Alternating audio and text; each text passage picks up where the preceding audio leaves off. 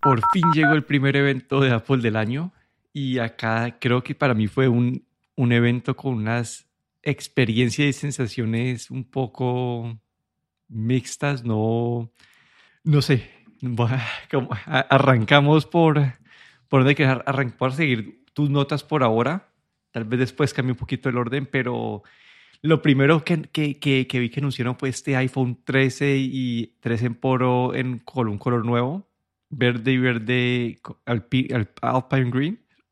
La verdad se ven bonitos, pero no sé si se justifica tener un evento para esto. Sí, yo creo que eso fue como algo ligero como para, para empezar, pero tampoco no tenía mucha relevancia, ¿no? Sí, y ahí después llegó el iPhone SE y acá es donde es de mis sensaciones mixtas y es básicamente anunciaron un iPhone SE nuevo. Este iPhone SE tiene el chip A15 que es el del iPhone 13, eh, sí, iPhone 13 Pro. Ya se me olvidó cuál es el, número del iPhone. El, el, iPhone 13. sí, sí, sí, sí. El del iPhone 13 pero mantiene el mismo cuerpo, mantiene la misma pantalla. Lo único es que la, la, la batería sí la agrandar un poquitico, pero no sé, acá este celular parece de otra era, de otra época, y lo siguen vendiendo como nuevo. Yo tenía un poco de esperanza que, que lo que iban a hacer es que iban a, mantener el SE viejo con un precio de entrada más bajito, pero no, definitivamente lo sacaron de la lista y subieron el precio 30 dólares, ya arrancan 430 dólares. Entonces, no sé si ellos mantienen este diseño con el Touch ID porque es un diseño para un cierto tipo de, de, personas que quieren tener este Touch ID o si simplemente es la forma que ellos tienen de, hacer, de, de sacar un celular barato.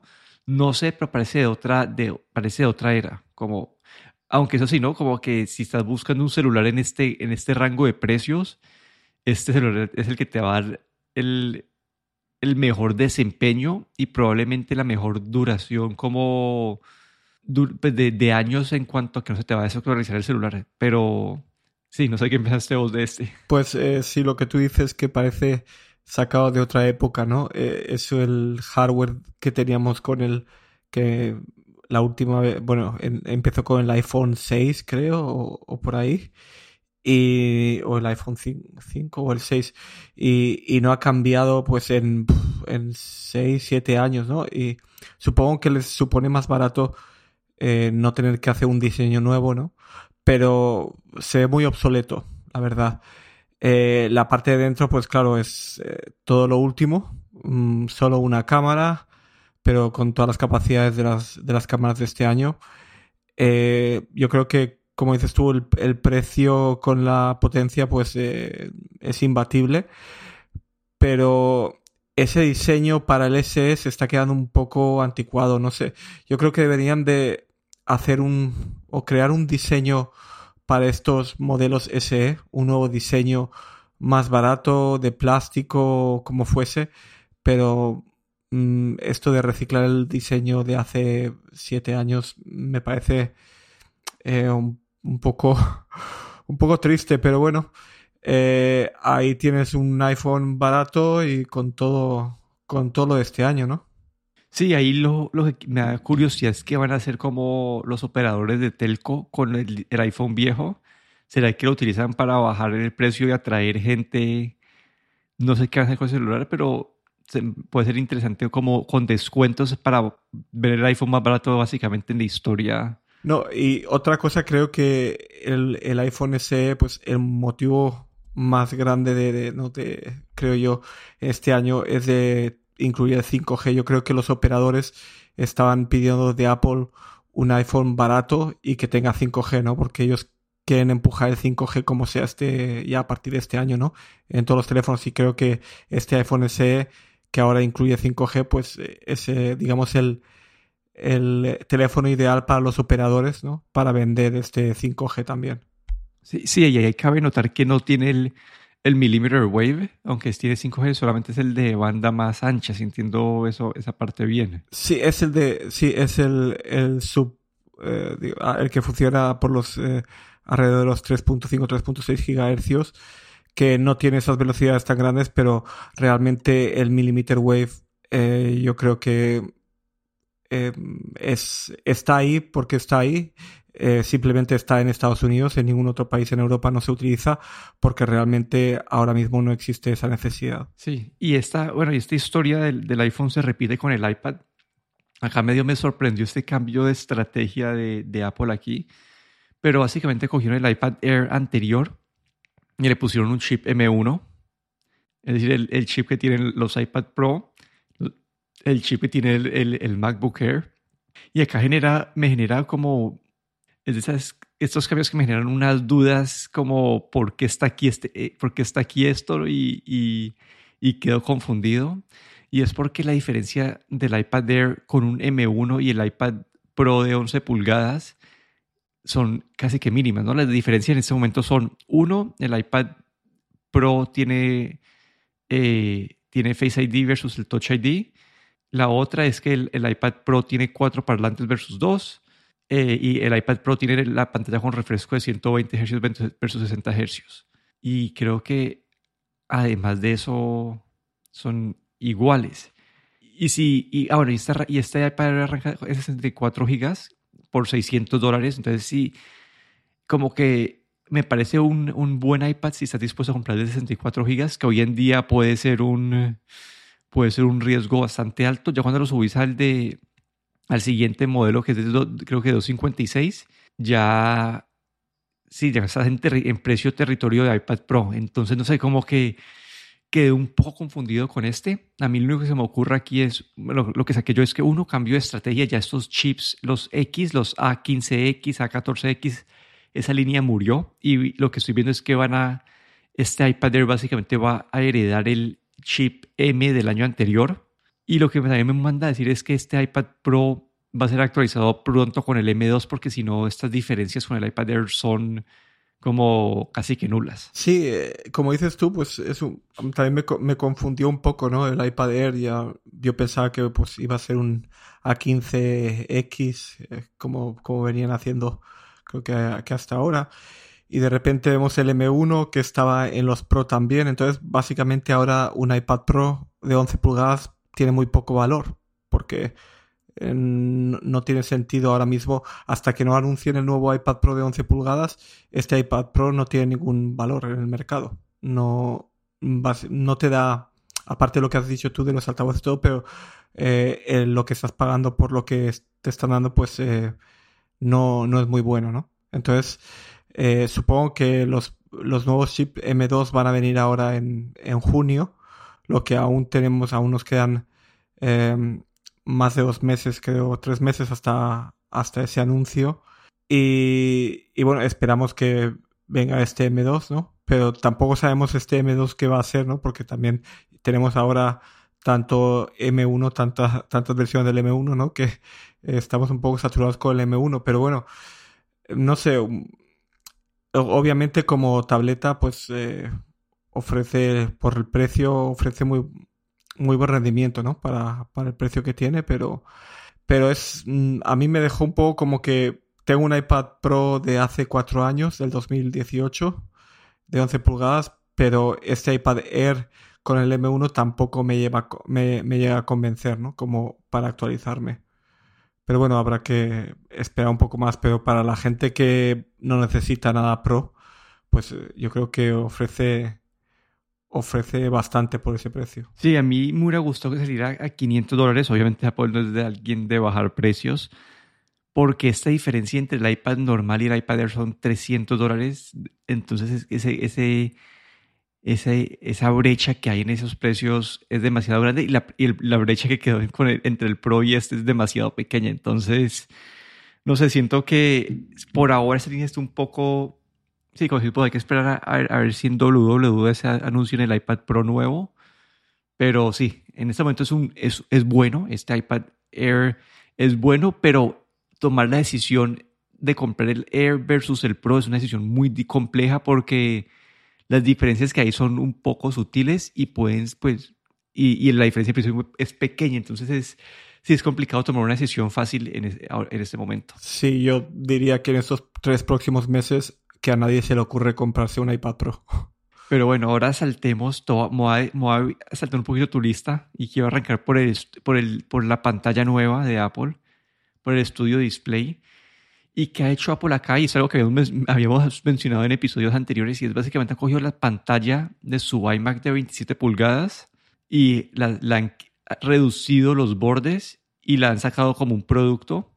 Esta va a costar 1.600 dólares, es 5K, eh, tiene un chip A13 de Apple ahí metido para poder controlar los...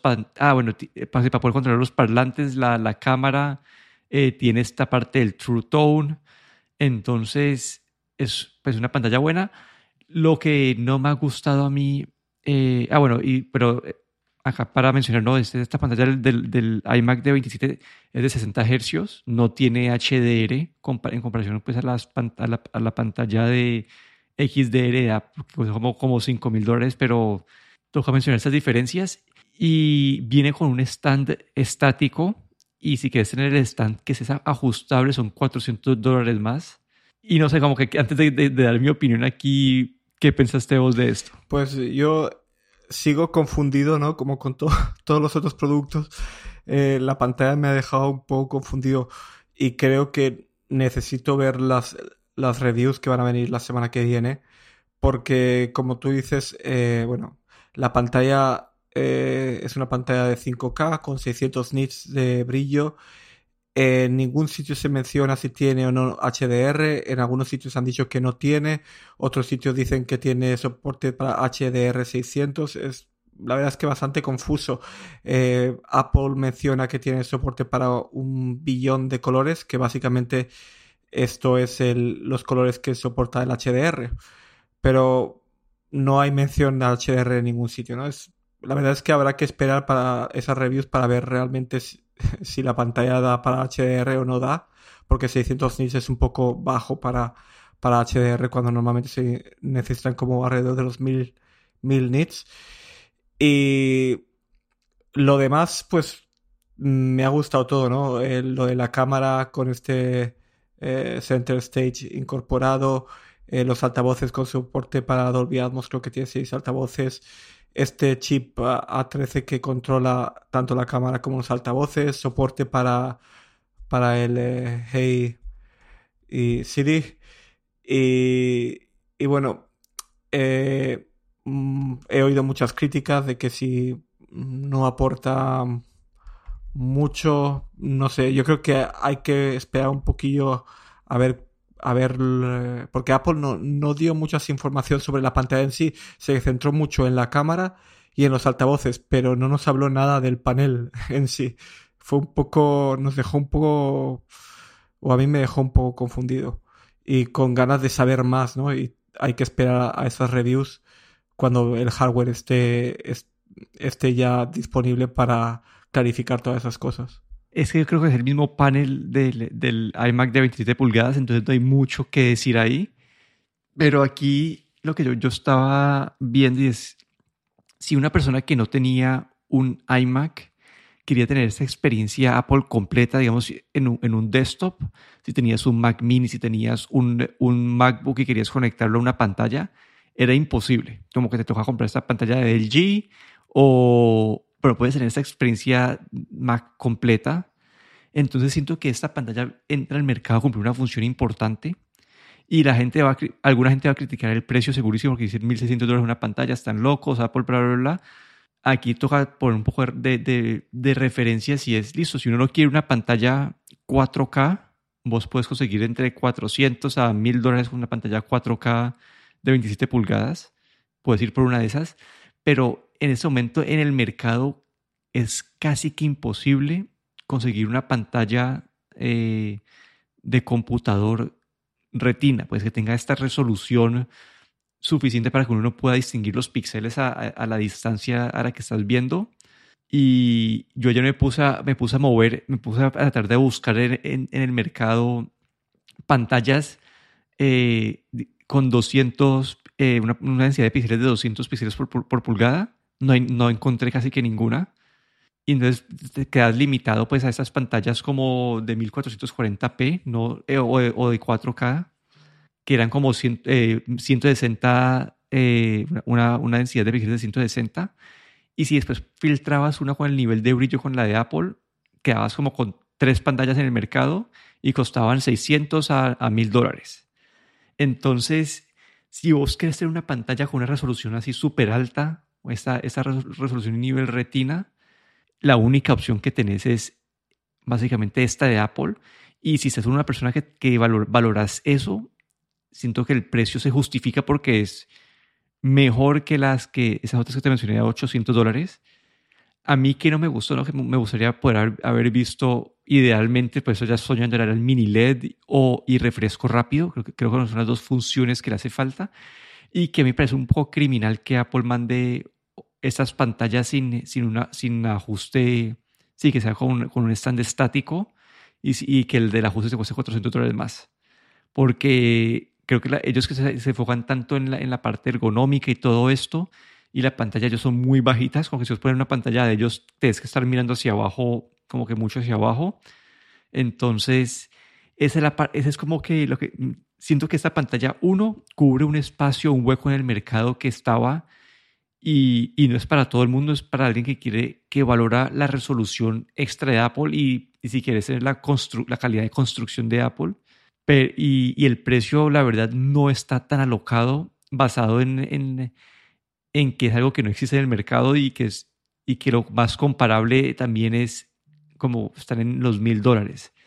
Entonces, no sé, como que me pareció buena la pantalla. No sé si la compraría yo, como que no sé si el, el, refresco me atrae, no sé si estaría dispuesto a pagar los 1.600 dólares, porque yo tengo una, una Dell ahorita de 1440p, ni siquiera 4K, es de 24 pulgadas, y para mí está bien, pero, pero sí, como que esta, esta pantalla viene a cubrir un espacio que, que hacía falta llenar. Sí, aquí eh, la única pantalla que había igual era la, la LG Ultrafine de 27 pulgadas que tenía 5K, tenía también una cámara y altavoces, pero el precio son eran 1.400 dólares eh, o, o 1.400 euros creo.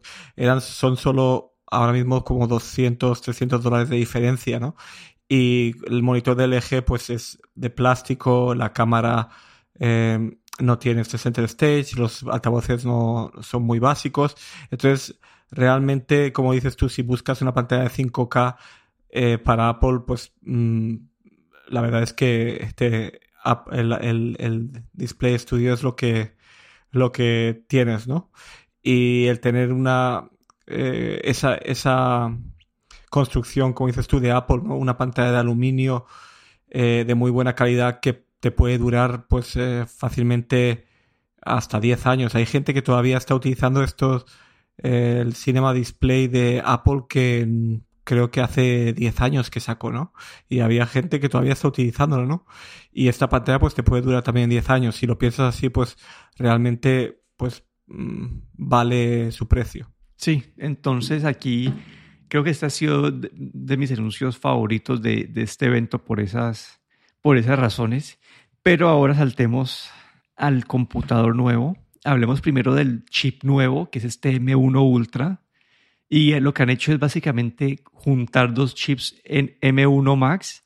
Ellos tenían acá una para una conexión que, no habían mencionado antes, que pudieron conectarlo y, e, y, y reducir como los bottlenecks, los juegos de botella al unir estos dos procesadores y mostraron todos los benchmarks de este procesador y le da como es más rápido que el más rápido de Intel, eh, la, la, la, capacidad de video es comparable al menos en pruebas de Metal a, a, las, a, la tarjeta de, a las mejores tarjetas de video y, y, todo esto usando mucha menos energía, aunque pues en un desktop esto, este factor es un poco menos importante.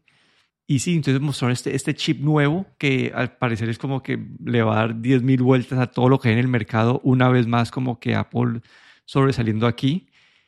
Y esto lo van a meter en, en un computador que se llama el Mac Studio, que es básicamente un Mac mini como con 3 pulgadas más de altura.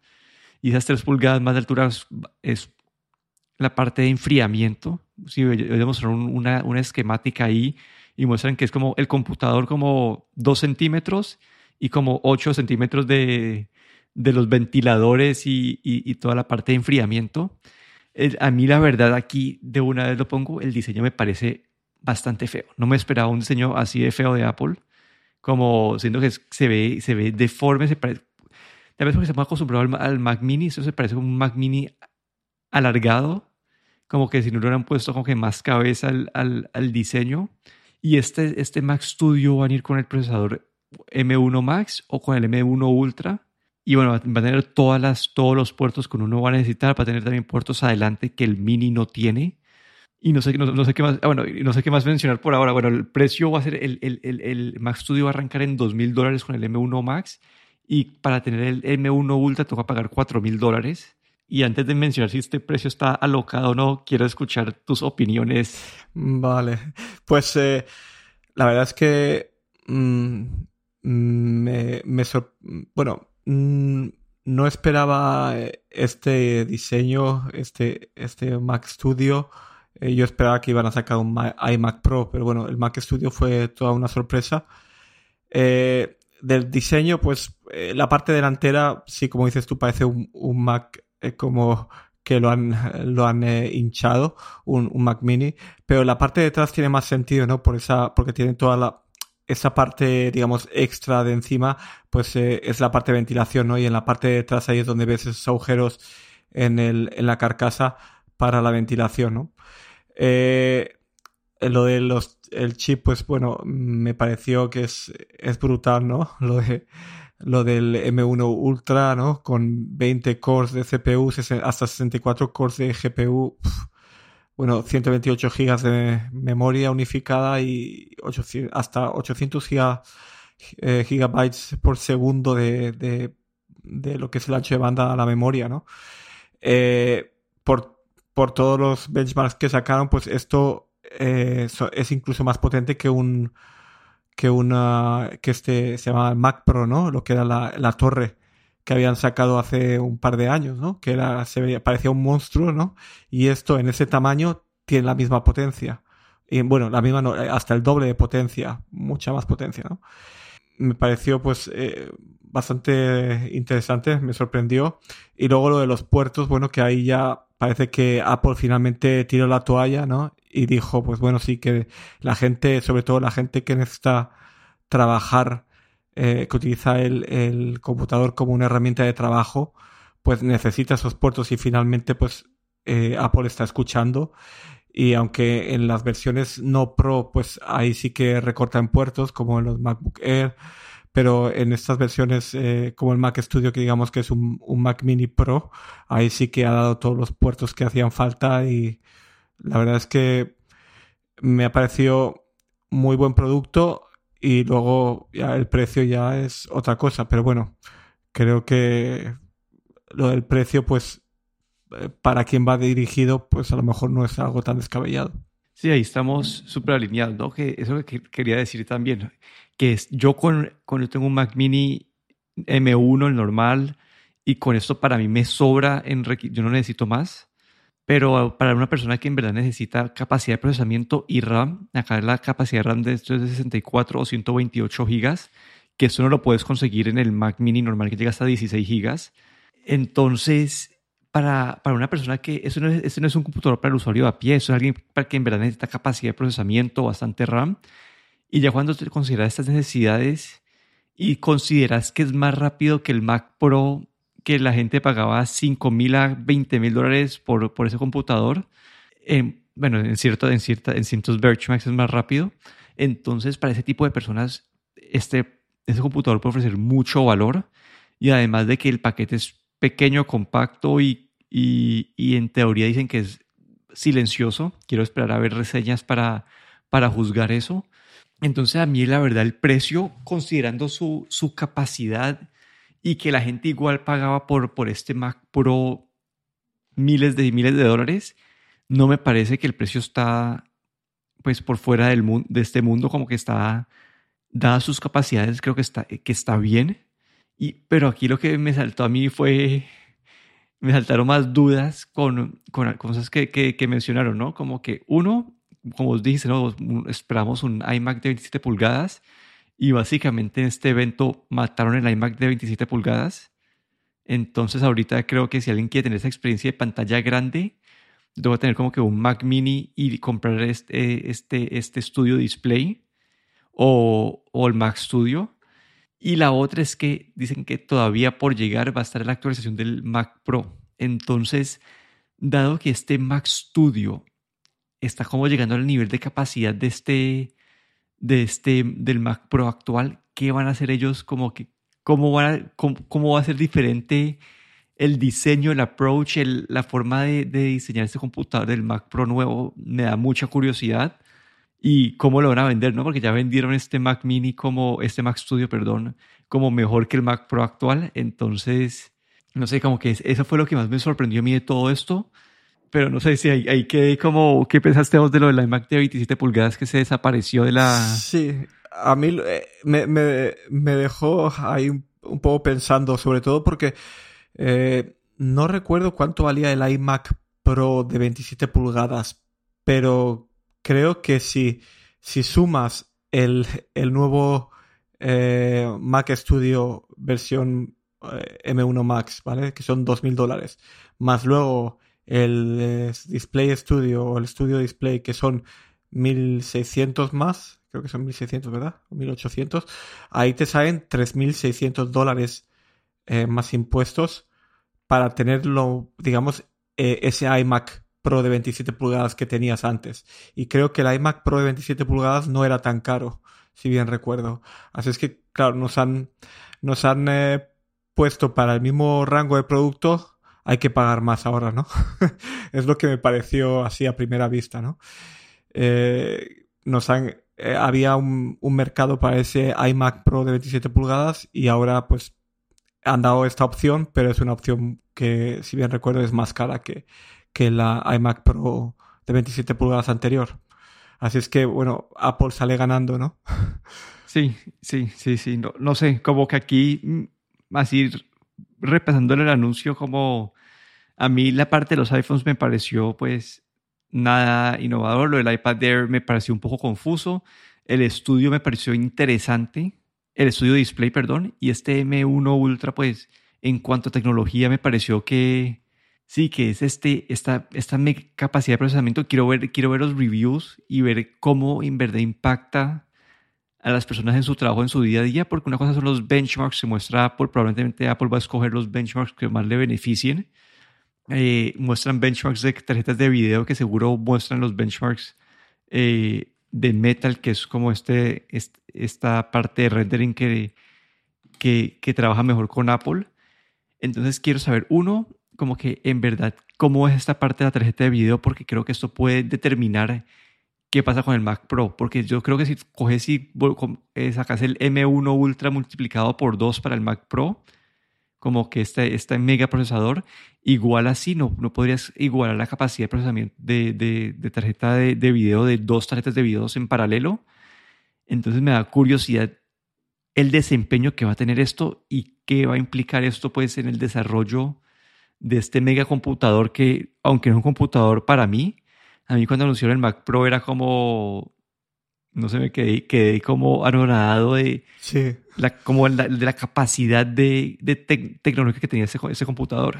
Sí, sobre todo hay que decir una cosa bastante importante y es que el Mac Pro ofrece, ofrecía y sigue ofreciendo eh, expansión, ¿no? Tiene esas eh, tarjetas y tenía, daba también esa opción, ¿no? A, a expandir y a configurar y con el, el Mac Studio esto desaparece.